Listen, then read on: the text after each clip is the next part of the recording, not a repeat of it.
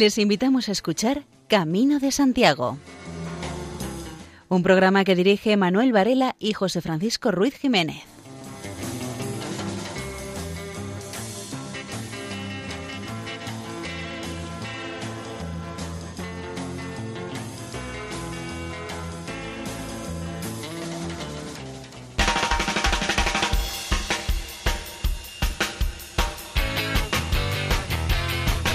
Queridos oyentes, les damos la bienvenida a una nueva edición del programa Camino de Santiago en la sintonía amiga de Radio María, teniendo en cuenta que entramos en una fecha un tanto especial para nuestros vecinos de allá de los Pirineos, hoy nuestro programa va a tener un fuerte sabor galo.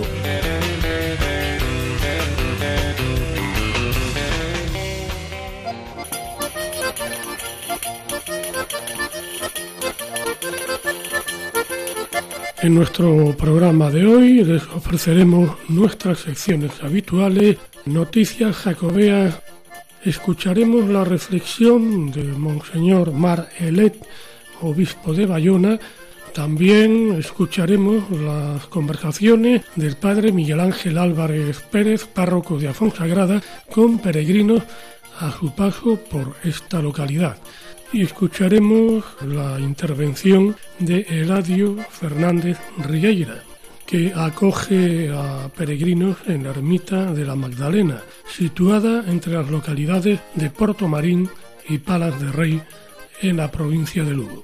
Y, por supuesto, no podía faltar la música. Y sin mayor dilación, entramos en materia.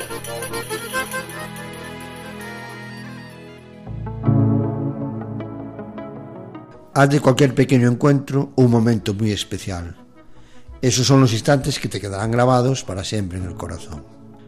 Hay pequeños encuentros en nuestro devenir en el camino, momentos muy especiales, esas pequeñas cosas que vamos encontrando por cada paso que damos que las hacen especiales.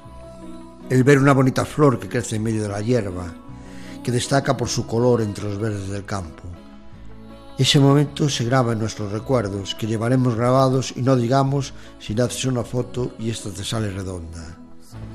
El ver atardecer sentado en el porche del albergue en un día donde el sol ha pegado fuerte. Una vez te ha repuesto fuerzas, admiras ese atardecer, con la puesta del sol, con el cielo que parece estar ardiendo. Estás acompañado por otros peregrinos que como tú admiran esos instantes, que son momentos de paz y de reflexión sobre la obra de Dios, que ha puesto a nuestra disposición. Ese breve momento que has ayudado a otros peregrinos a volver al camino, pues se encuentran perdidos. Qué instantes al verlos sonreír, aunque no compartamos el mismo idioma, pero nos entendemos solo por la sonrisa y la alegría de sus caras. El escuchar el ruido del agua que discurre por el arroyo al que hemos llegado, ver esa agua cristalina, donde podemos ver nadar algún pez, el croar de las ranas la alegría de sus saltos, el ver volar las golondrinas surcando el aire a gran velocidad, el volar lento y majestuoso de la cigüeña en busca de comida para llevar al nido, el volar de las mariposas de flor en flor, con su bello colorido de sus alas, que cruzan el aire para desplazarse de una a otra flor, el zumbar de la avispa con su color amarillo, el ver las libélulas batiendo sus alas como pequeños helicópteros con sus grandes alas, todas estas pequeñas cosas que nos dan esos instantes maravillosos que podemos ver todo, lo que nos ofrece el camino. Estos son momentos inolvidables que siempre estarán presentes en nuestro corazón.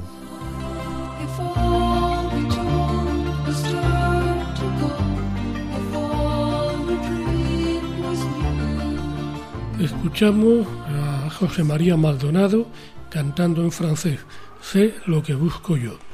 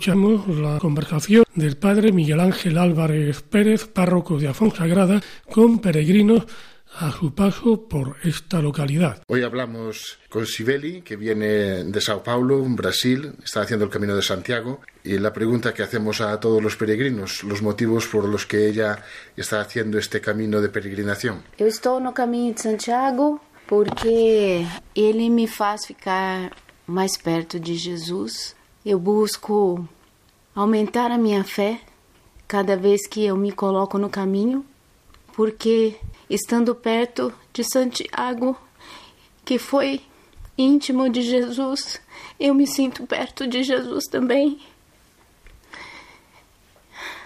No es la primera vez que hace el Camino de Santiago, ¿no? Não, essa é a quarta vez e desde a primeira vez eu achei que fosse ficar só só na primeira, mas todo ano eu tenho vindo desde 2012, 2015, 2018 e agora 2019 e pretendo continuar. ¿Y de esta vez tiene algo de especial el camino de, de este año, en esta ocasión, o es uno É, más? Não é um a mais, cada caminho é diferente do outro, cada caminho é especial. Comecei em León, caminho de Salvador, foi muito difícil.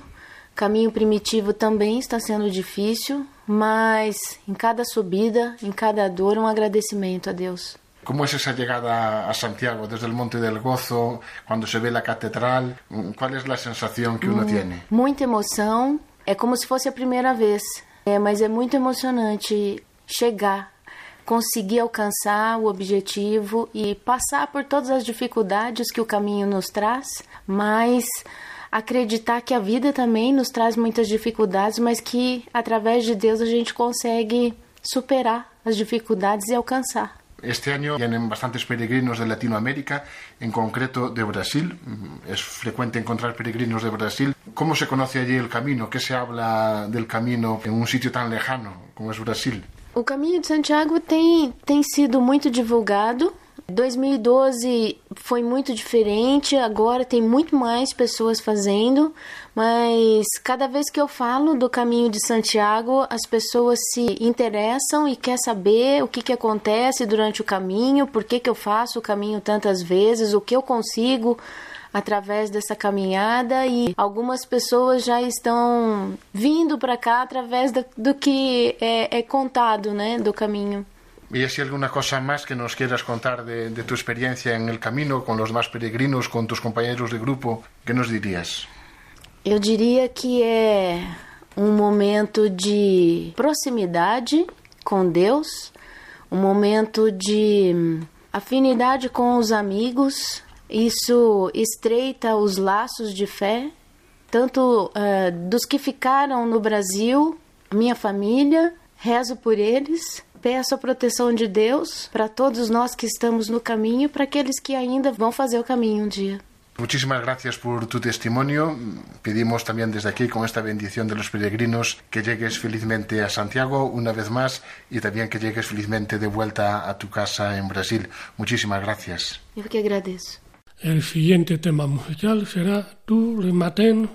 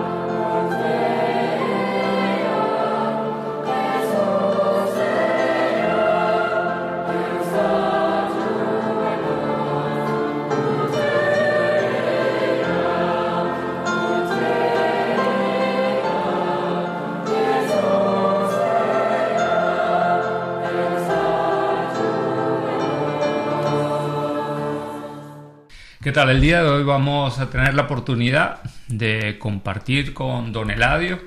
Él está encargado de una de las capillas del Camino de Santiago y nos tiene muchas historias para compartir aquí en, Radio Madrid. Entre una de sus virtudes también eh, está en la parte de los templarios y nos va a contar precisamente sobre esa historia. La ermita es templaria, una de las primeras construcciones que hicieron los templarios en Galicia, que queda solamente lo que es la ermita, que eso era la ermita era de un convento, monasterio, hospital, hospedaje de peregrinos. Y bueno, vivencias, una de ellas, el año pasado, en el mes de abril, un chico de Madrid con 21 años, él me dijo que trabajo que él que ya había estudiado lo suficiente, que trabajo que no había, y entonces sus padres le metieron una visa en la mano y le dijeron que se hiciera el camino. Se puso a hacer el camino. Cuando llegó a la capilla, me dice si me podía dar un abrazo. Dije yo, sí, hombre, no hay problema ninguno. Y después me dice, ¿le puedo dar un beso? Yo, sí, hombre, ¿por qué no? Pues no me vas a dar un beso. Había más gente allí. Entonces, según me dio el beso, me dice, ay, cuando llegue a mi casa mis padres no me van a conocer. Pero fue así, cinco o ocho minutos, ¿eh? un rato largo de esta manera. Y después le preguntamos y dice, es que ya te digo, no, no había trabajo, no había, yo estudiar he estudiado lo suficiente y no sé. O sea que él en los 20, 26 días que llevaba de caminata había cambiado un montón. Eso sí, muchísimas veces. Otro, un chaval catalán, este tenía 35 años, más o menos. Decía que, tocando el corazón, decía que él tenía algo ahí dentro que le hacía feliz. Que hacía como tres años que lo había perdido. Dice, yo tenía algo ahí que me hacía feliz. Hace como tres años lo perdí. Empecé a caminar en el febrero, ya me parece que he vuelto a encontrar algo. Me dice a mí, y yo lo encontraré le dije yo, yo creo que antes de llegar a Santiago o en Santiago, que vas a encontrar esa felicidad que tenías tú en tu corazón, yo creo que la vas a encontrar. Una chica polaca, 25 años, pareció una santa. Se puso delante de María Magdalena. Yo no la he visto porque no veo, pero decía la gente que le brillaban los ojos que parecían faroles. O sea que vivencias así eh, casi todos los días. Vivencias muy impresionantes.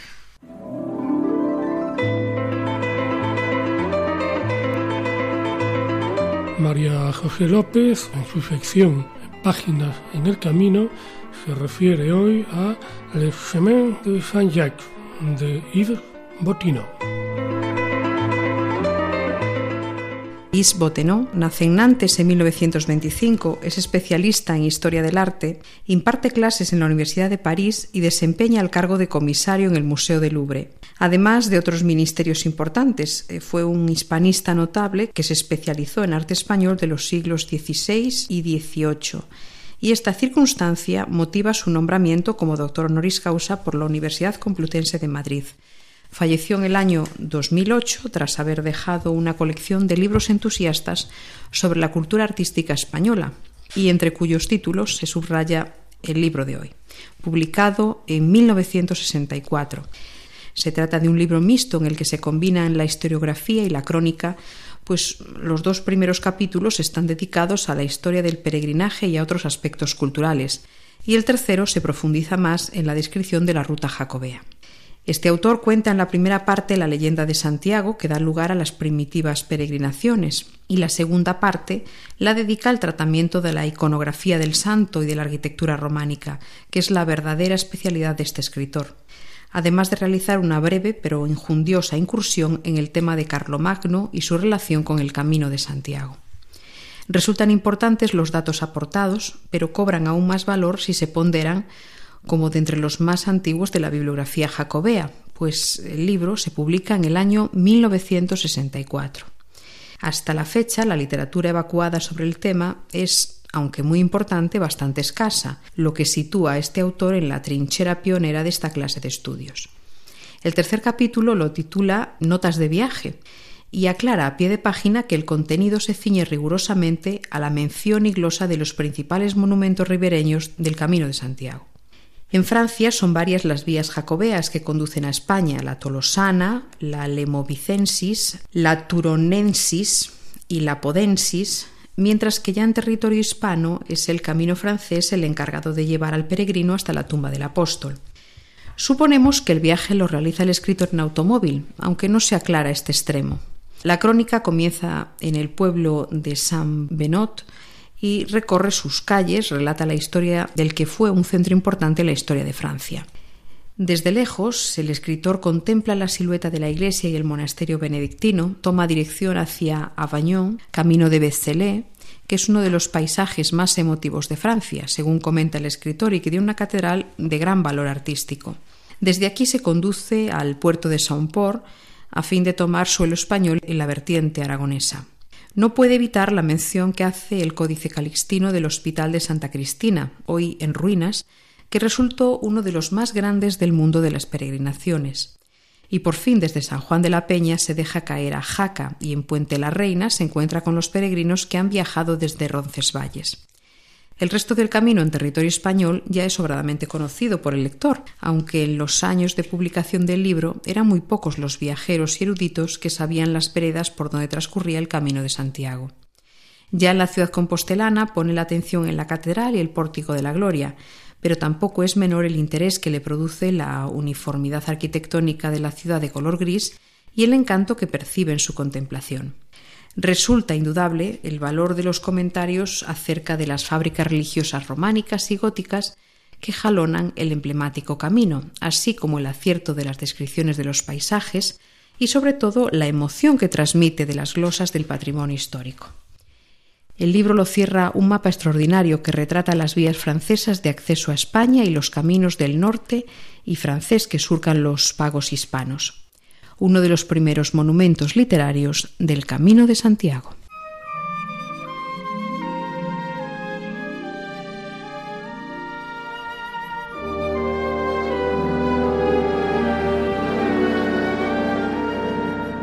Si nos quieres escribir, puedes enviarnos un correo electrónico a caminodesantiago@radiomaria.es.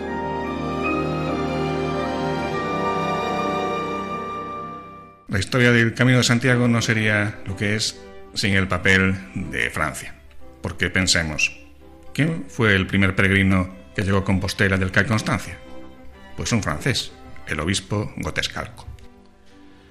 En los archivos de Paz de Calais se conserva un documento que certifica el haber realizado la peregrinación jacobea. Sería pues la primera Compostela conocida se trata de la concedida al peregrino francés Yves Le Breton el 1 de mayo de 1321. Y llegando a la época contemporánea, también Francia cumple un papel importante. Porque pensemos, ¿cuál fue la primera asociación de amigos del camino de todo el mundo que se creó? Pues una sociedad francesa, la Sociedad Francesa de Amigos de Santiago, que fue creada en el año 1950. La Sociedad Francesa de Amigos de Santiago de Compostela es la entidad que promueve el Camino de Santiago más antigua del mundo. Fue la primera entidad del mundo que creyó en la ruta jacobea y en su vuelta a la vida cuando todo parecía indicar que sería difícil revivir. Tiene socios en toda Francia y en países como Estados Unidos y España. La fundación de la Sociedad Francesa de Amigos de Santiago de Compostela se hizo coincidir con la conmemoración de los mil años de la peregrinación del obispo de Lepuy Gotescalco, el primer caminante a Santiago documentado. Este obispo llegó a Santiago en el año 950. Así pues, mil años después, en 1950, es cuando se funda la Sociedad Francesa de Amigos de Santiago. La idea era estudiar las peregrinaciones, volver a descubrir el trazado de los caminos, en particular en Francia, individualizar capillas iglesias o esculturas dedicadas a Santiago, puentes o hospitales para peregrinos, emblemas de peregrinación, cofradías de peregrinos. Se trataba de reconocer y señalizar los caminos jacobeos, algo que comenzó a hacerse realidad en Francia a partir de 1970. Una iniciativa histórica fue la peregrinación que en el mismo año de la fundación, o sea, en 1950, se hizo a caballo desde París y que alcanzó Compostela siguiendo rutas casi completamente olvidadas. El abad Henry Branton plasmó en imágenes esta peregrinación y en el año 1951 presentó la película Chemin de Compostelle, Caminos de Compostela, la primera película de la historia con el camino como protagonista, al margen de aislados ejemplos españoles de esos mismos años. La Sociedad Francesa de Amigos de Santiago de Compostela creó la primera credencial del peregrino moderna, para evitar que los pioneros caminantes franceses llegados a España fueran confundidos con vagabundos y los detuviera la Guardia Civil. Era una especie de carta de recomendación que encomendaba su protección a las autoridades civiles y eclesiásticas. El primer año de expedición de la Compostela francesa, en el año 1958, la pidieron 10 personas. Están escuchando Camino de Santiago en Radio María. Con motivo de celebrarse hoy la fiesta nacional de Francia, pues eh, recordamos las cuatro vías que atraviesan Francia hacia el Camino de Santiago y empezamos por la vía turonensis. Esta vía salía de Tours, pero en realidad, dicen algunas fuentes, muchos peregrinos procedentes de los Países Bajos y del norte de Europa se agrupaban primero en Saint-Denis, al norte de París o en el mismo París, que así aseguraba su papel incipiente de capital francesa. De París seguían rumbo al sur, hacia el río Loira. Alcanzaban después a Tours, donde el prestigio de las reliquias de San Martín quedaba muy arraigado, pero menos que en la Alta Edad Media. Los peregrinos se dirigían después hacia el sudoeste, hacia las provincias del Poitou y de la Saintonge. En Poitiers veneraban las reliquias de San Hilario. En Saint-Jean d'Angely, la cabeza del precursor de Cristo, en Saint-Saint-Eutrope. La ruta seguía por Blaye, Burdeos y Dax, para finalmente llegar a Ostabat. Desgraciadamente, pocos restos nos traen testimonios hasta hoy de esta efervescencia, que casi todo el año, durante varias décadas, agitaba a toda una parte de la ciudad de Tours. Otro punto importante de esta ruta turonensis es Saint-Denis. Este lugar parecía ya como predestinado a recibir a masas de peregrinos, pues se supone, cuenta una hermosa leyenda, que fue donde murió el propio San Denisio, un mártir cristiano, primero obispo de Lutecia, al cual leones y otras fieras le habían destrozado la cabeza en compañía de dos de sus compañeros. San Eleuterio y San Rústico, en el circo romano de dicha Lutecia, en el sur de la capital, tomó su cabeza entre sus manos y siguió caminando para el norte, según el eje romano sur-norte formado por las vías actuales de Santiago, de San Denisio y del Monte Cenicio. Hizo varias etapas para limpiar su herida, que mucho sangraba, y terminó muriendo en plena campiña en la actual ciudad de Saint-Denis.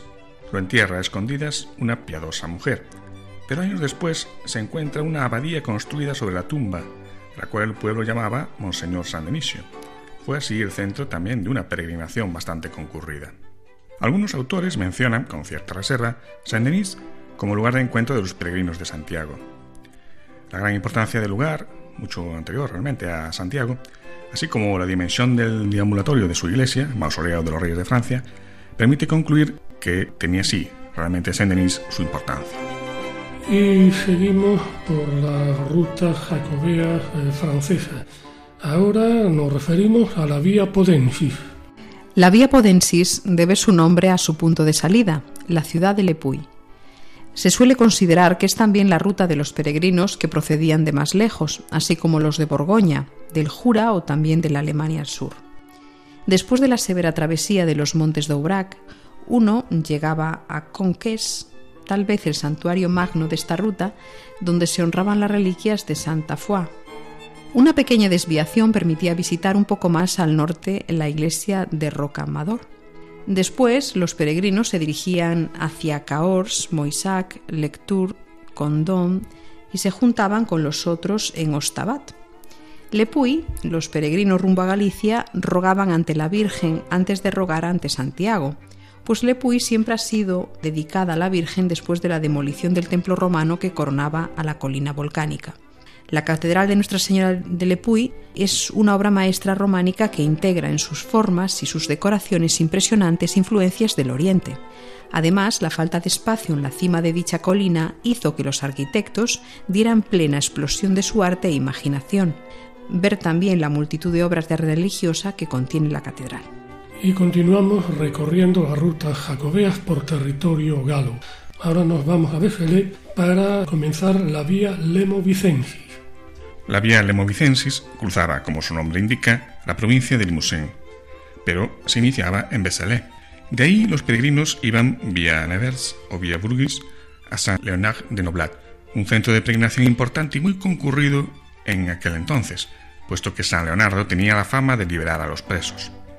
Entre los demás santuarios importantes de la época se puede mencionar a San Marcial de Limoges, San Juan de Périgueux, Villers-le-Roi, Bassas, Mont-de-Marsan. Esta ruta se juntaba con la primera antes citada en Ostabat.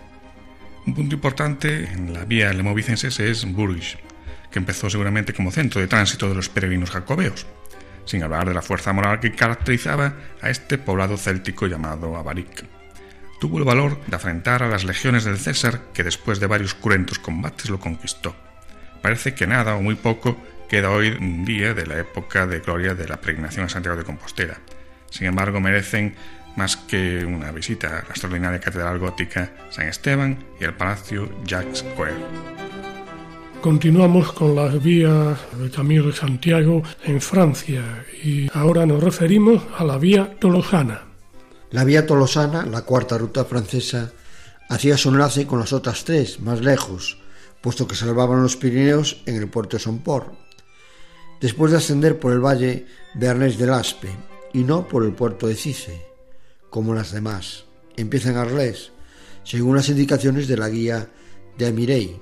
En esta ciudad se agrupaban los peregrinos procedentes de Italia y de otras comarcas mediterráneas, esa ruta jacobea estaba particularmente rica en reliquias, empezando por las de Santa Trofima de Arles y las de la legendaria ermita venerable de San Giles, en la ciudad del mismo nombre.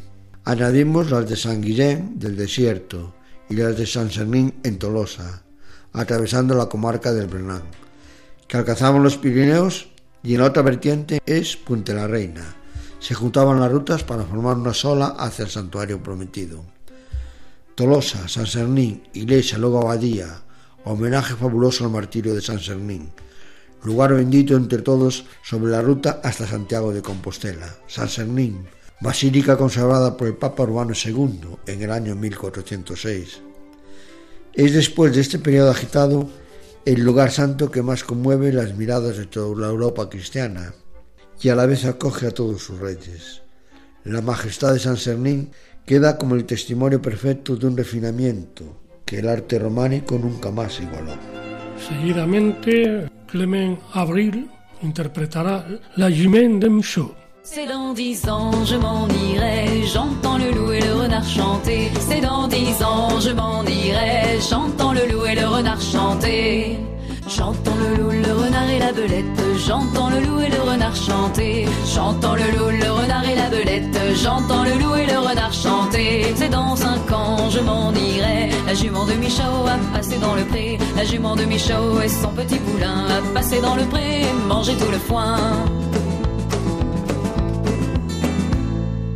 J'entends le loup, le renard et la belette. J'entends le loup et le renard chanter. J'entends le loup, le renard et la belette. J'entends le loup et le renard chanter. C'est dans un an, je m'en irai. La jument de Michaud a passé dans le pré. La jument de Michaud et son petit poulain a passé dans le pré et mangé tout le foin.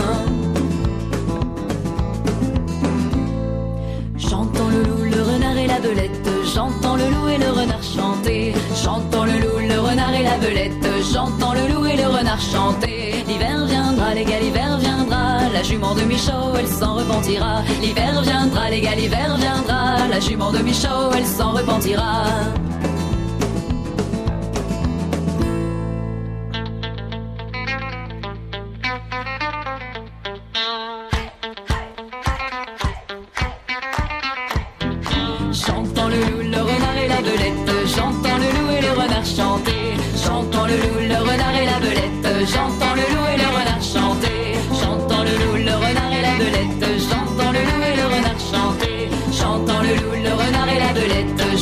Ustedes en la sintonía de Radio María.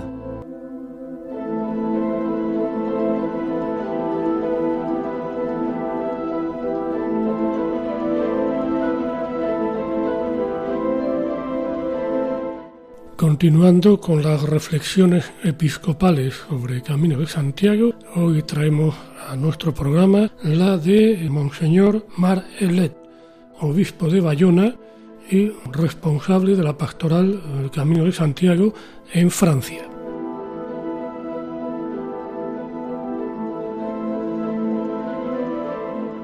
La recepción de la Iglesia de Francia en Santiago de Compostela, un espacio de encuentro y de fe.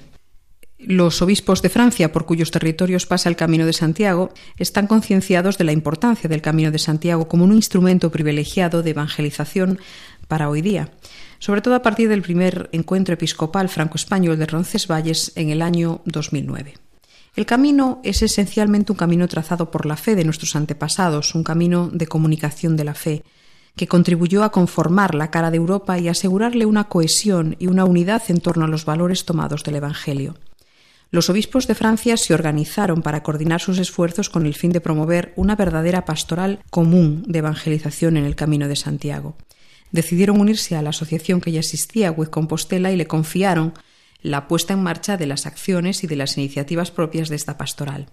Hoy, 41 obispos están unidos efectivamente a esta asociación dotada de una página web que presenta como una ayuda práctica y espiritual al servicio de los peregrinos. Entre los frutos más significativos y concretos de este dinamismo colegial está la acogida en idioma francés desde el año 2015. Se trata de una recepción propiamente espiritual que exige una preparación y disposiciones particulares para quienes acogen. Para animar el grupo de encuentro y conducir la visita espiritual, asegurar la animación a la misa o del oficio, es preciso que quienes acojan tengan su propia experiencia espiritual de la peregrinación jacobea y un compromiso en la Iglesia. Lo que supone dos cosas. Por una parte, que en la medida de lo posible, el obispo o al menos el referente diocesano de la pastoral del camino haya hecho un discernimiento y haya recomendado a quienes van a practicar la acogida que hayan sido preparados con una formación en particular en lo relativo a la escucha, la relación de ayuda espiritual y el primer anuncio. La Asociación Web Compostela organiza cada año una sesión de formación. Las estadísticas dicen algo de la fecundidad de esta recepción. Durante el verano, 7.000 peregrinos francófonos, de ellos 6.000 franceses, pasan por la acogida. 1.900 participan en el oficio de la mañana, 700 van al encuentro de la tarde, 1500 hacen la visita espiritual y unos 400 se confiesan. Esta recepción es esencial para permitir que muchos peregrinos tomen conciencia o encuentren palabras para explicar su experiencia o para reanudar la relación con Cristo y su Iglesia. Unos 12.500 peregrinos franceses llegan cada año a Santiago. Menos de la mitad tienen una motivación declarada como cristiana. Algunos, a pesar de la multiplicación de recepciones cristianas en el transcurso del camino, solo redescubren la Eucaristía y la confesión en Santiago de Compostela. Muchas personas se lanzan al camino sin una óptica de peregrinación y fe cristiana, pero a causa de una prueba de una situación de malestar o de ruptura, encuentran en la experiencia del camino un medio de cuestionarse, de encontrarse ellos mismos, de reconstruir los vínculos rotos con sus cercanos, y finalmente de descubrir o redescubrir a Dios Salvador. Por esto es importante que haya personas acogedoras que escuchan e iluminan para ayudar a encontrar el hilo de nuestra vida, que se hagan buenos interrogantes e intenten responderlos. Por eso es importante también la figura del sacerdote que les ayude a través de la predicación, de la celebración de la Eucaristía, de la confesión, a ir a ese extremo de su paso por el encuentro con Cristo Salvador, vivido a menudo como un regreso a casa, y una etapa decisiva para marchar por otro camino, como los Reyes Magos, tras haber reconocido y adorado al Salvador en el recién nacido. Son muy elocuentes los testimonios de sacerdotes y de personas que practican la acogida, que dan cuenta de esta relación de ayuda espiritual decisiva. Es una relación de ayuda que se ubica entre las obras de misericordia. La recepción resulta intensa cuando, como un tipo de hospital de campaña, según la expresión del Papa Francisco, ayuda a proseguir cuando el peregrino regresa a su diócesis, con una invitación a dar testimonio, mejor, con la proposición de un alfa en el camino. Son palabras del obispo de Bayona, Mar Ailet.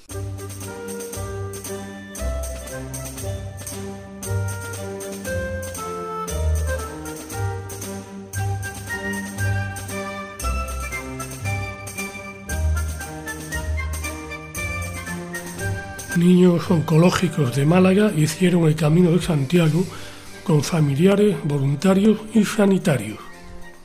Unos 60 niños con cáncer en la sangre o tumor sólido cumplieron el deseo de hacer el Camino de Santiago. Fueron acompañados por familiares, voluntarios y profesionales sanitarios.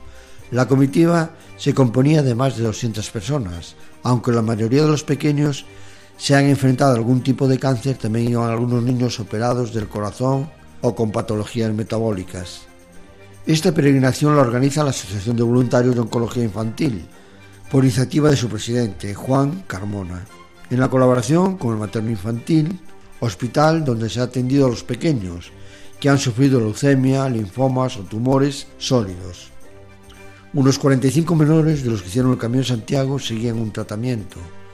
Por eso los 13 profesionales sanitarios que fueron con ellos les daban la medicación y atendían cualquier imprevisto que surgiese.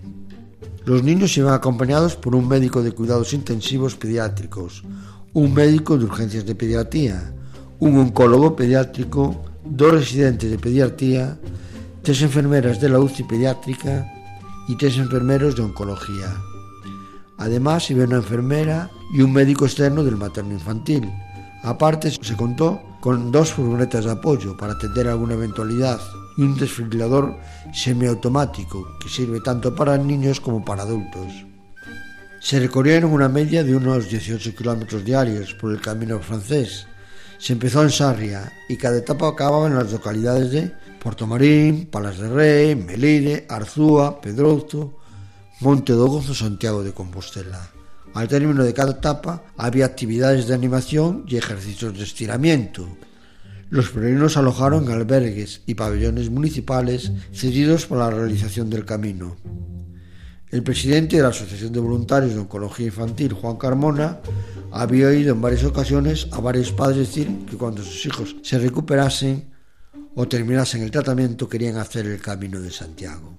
No cayó en el olvido y hace un año se pusieron en marcha, ideando formas de conseguir fondos e infraestructuras necesarias para poderlo hacer. La organización es fruto de una ilusión que se vio cumplida. Los padres vivieron con sus hijos una experiencia única. Rafael González y Francisco Martín son dos de los padres que forman parte de la peregrinación, acompañados de sus esposas y de sus hijos. El camino de Santiago es para hacernos familia, señalan.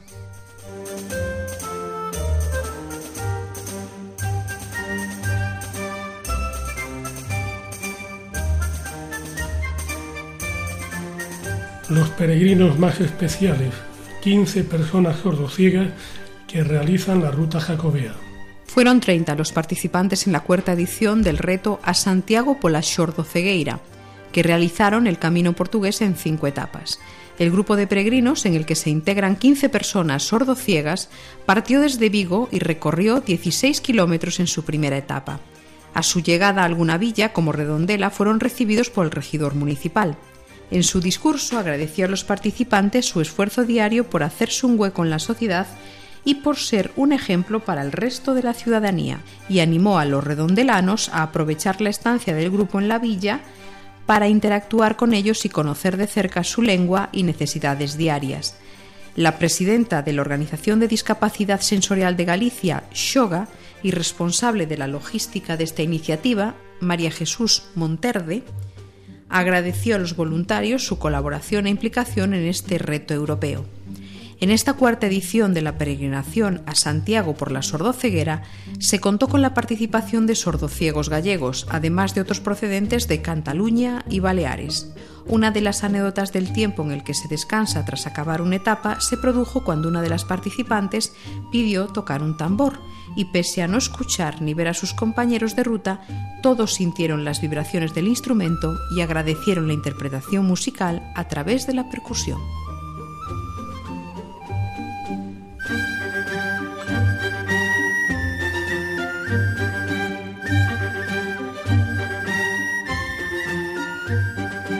Nuevo eslabón en el camino de Santiago zamorano portugués. Ricoballo cuenta con un albergue de 10 plazas con hospitalero permanente. Luis Alberto Miguel, alcalde de Muelas del PAM, y José Almeida, presidente de la Asociación Zamorana de los Caminos de Santiago, establecieron un acuerdo para la gestión del albergue de peregrinos de Ricoballo de Alba. Es un nuevo peldaño para anotar a la provincia de lugares de acogida tradicional para los peregrinos que van a Compostela y que junto a los albergues que gestiona la Asociación Zamorana de Amigos de los Caminos de Santiago, representan un incremento muy significativo en la acogida tradicional. Esta acogida tradicional, recordamos, consiste en que aparte de dar alojamiento, se da una cena comunitaria y desayuno, manteniéndose con los donativos que aportan los peregrinos.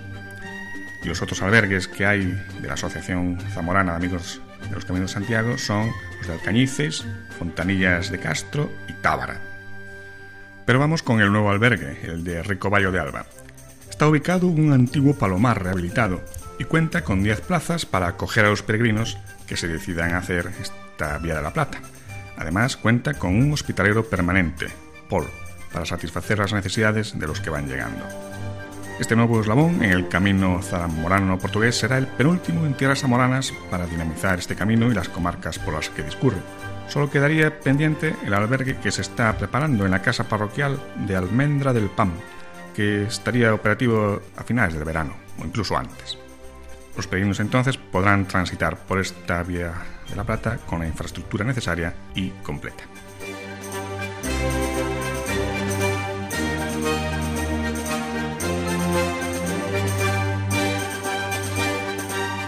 El Ayuntamiento de Mondoñedo, en la provincia de Lugo, crea un área de gobierno dedicada al Camino de Santiago. El gobierno local del Ayuntamiento de Mondoñedo contará en el mandato que comenzó este año con un área específica dedicada a la promoción del Camino de Santiago, en este caso del Camino Norte, a su paso por este municipio de Amariña Lucense. Patricia Otero Doural será la concejala que se hará cargo durante los próximos años de este área de gobierno, en la que también se engloban las competencias en materia de asociacionismo y participación ciudadana.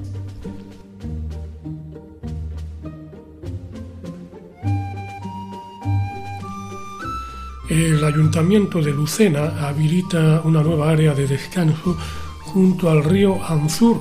El Ayuntamiento de Lucena ha habilitado el área de descanso Mirador del Anzur en la parte inicial del Camino Mozárabe, a su paso por la localidad. Dentro del programa de inversiones impulsado por la Concejalía de Agricultura y Caminos para fomentar los usos alternativos de las vías rurales municipales. Con la creación de esta nueva área de descanso de este camino municipal, el consistorio concluye una intervención en la ruta local del Camino Mozárabe de Santiago, que también ha incluido el refuerzo y mejora de la señalización a lo largo de la treintena de kilómetros que esta ruta hace por el término municipal de Lucena.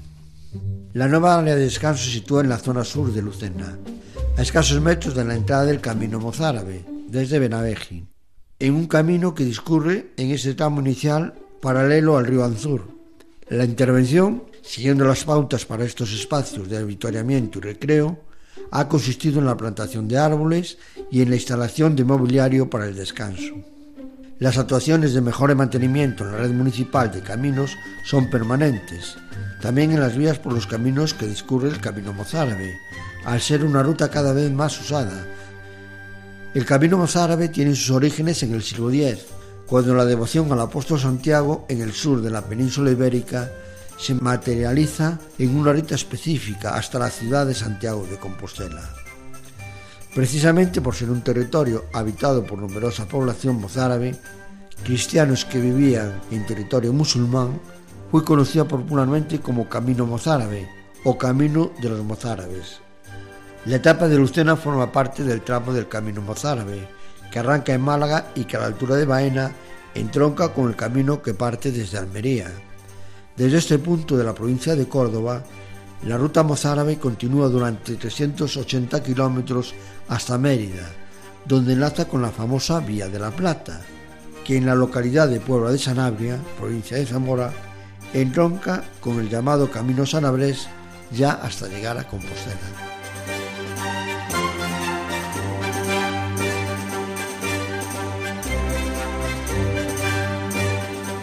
Licitadas las obras de restauración de la escalinata y la cripta del Obradoiro de la Catedral de Santiago de Compostela. El Boletín Oficial del Estado publicó el anuncio del Ministerio de Fomento para licitar las obras de restauración de la escalinata y la cripta del Obradoiro de la Catedral de Santiago de Compostela por un valor estimado de 1.304.000 euros. La duración del contrato, acuerdo marco o sistema dinámico de adquisición será de 16 meses.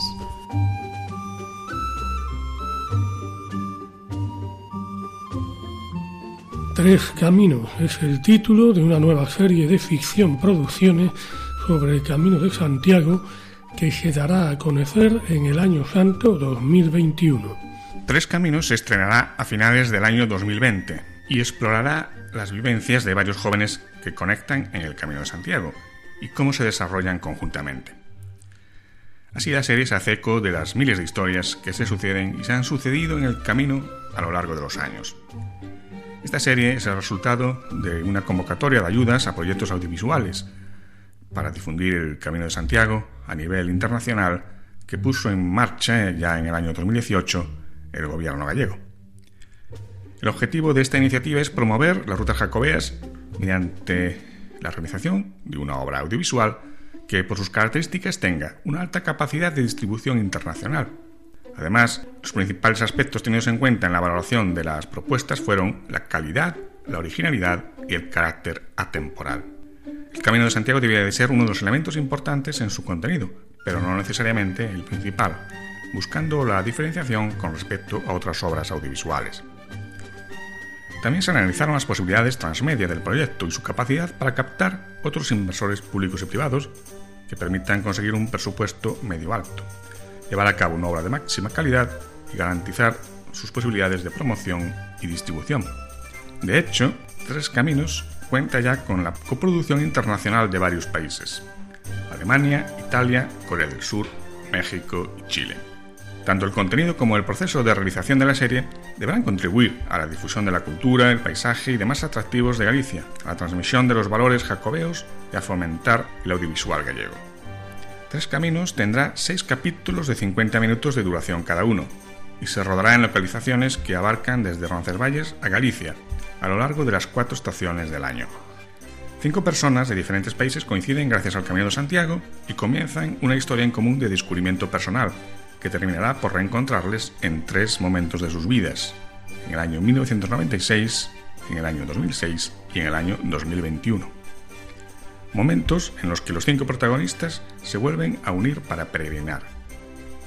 El rodaje de esta serie Tres Caminos se hará en seis idiomas, inglés, alemán, coreano, italiano, español y gallego.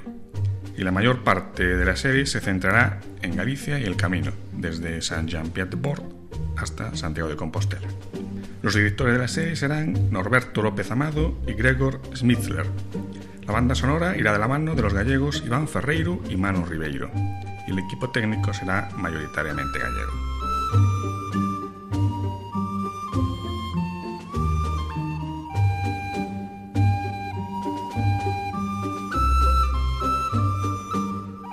Exposición en el Instituto Cervantes hasta el 21 de julio de fotografías sobre el Camino de Santiago.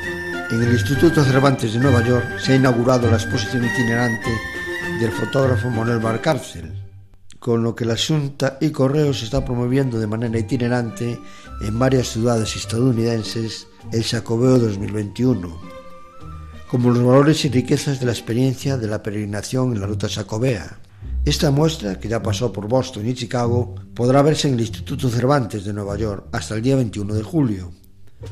Durante este acto también tuvo especial protagonismo la gastronomía del Camino de Santiago, a través de una degustación inspirada en la ruta sacobea, a cargo de la estrella Michelin Lucía Freitas. Tanto la exposición como la degustación están incluidas en la programación del Galicia Cine, un evento de promoción de Galicia a través de diferentes actividades especialmente centradas todas en el Sacobeo 2021 y el Camino de Santiago. De hecho, incluirá también la proyección del film del Camino de Santiago del director Tristán Cook, con temática sacobea, en el último día del evento en el Instituto Cervantes, que extenderá su emisión en los centros gallegos de Nueva York y New Jersey. Y llega el turno de Clara y Fe, interpretará Fe Magnetic del disco Le Monde de Doublé.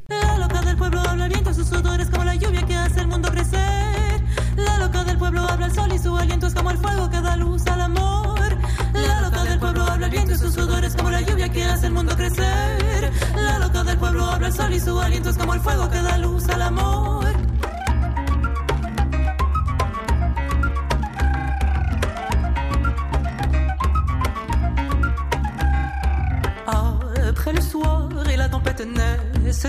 Pues llegamos al final de nuestro programa de hoy.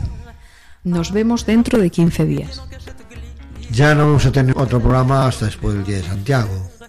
Hay muchos peregrinos recorriendo el camino que desean estar el día 24 en los focos del apóstol y muy especialmente el día 25, Día de Santiago, Día de Galicia.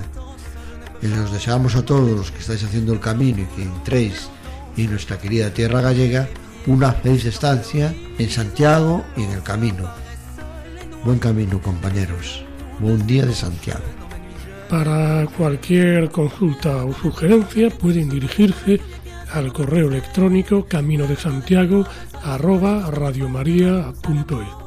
Nos disponemos a iniciar una nueva y dura etapa que esta vez discurrirá entre las localidades de Burdeos y la isla de la Martinica. Hasta dentro de dos semanas, buenas noches y feliz andadura.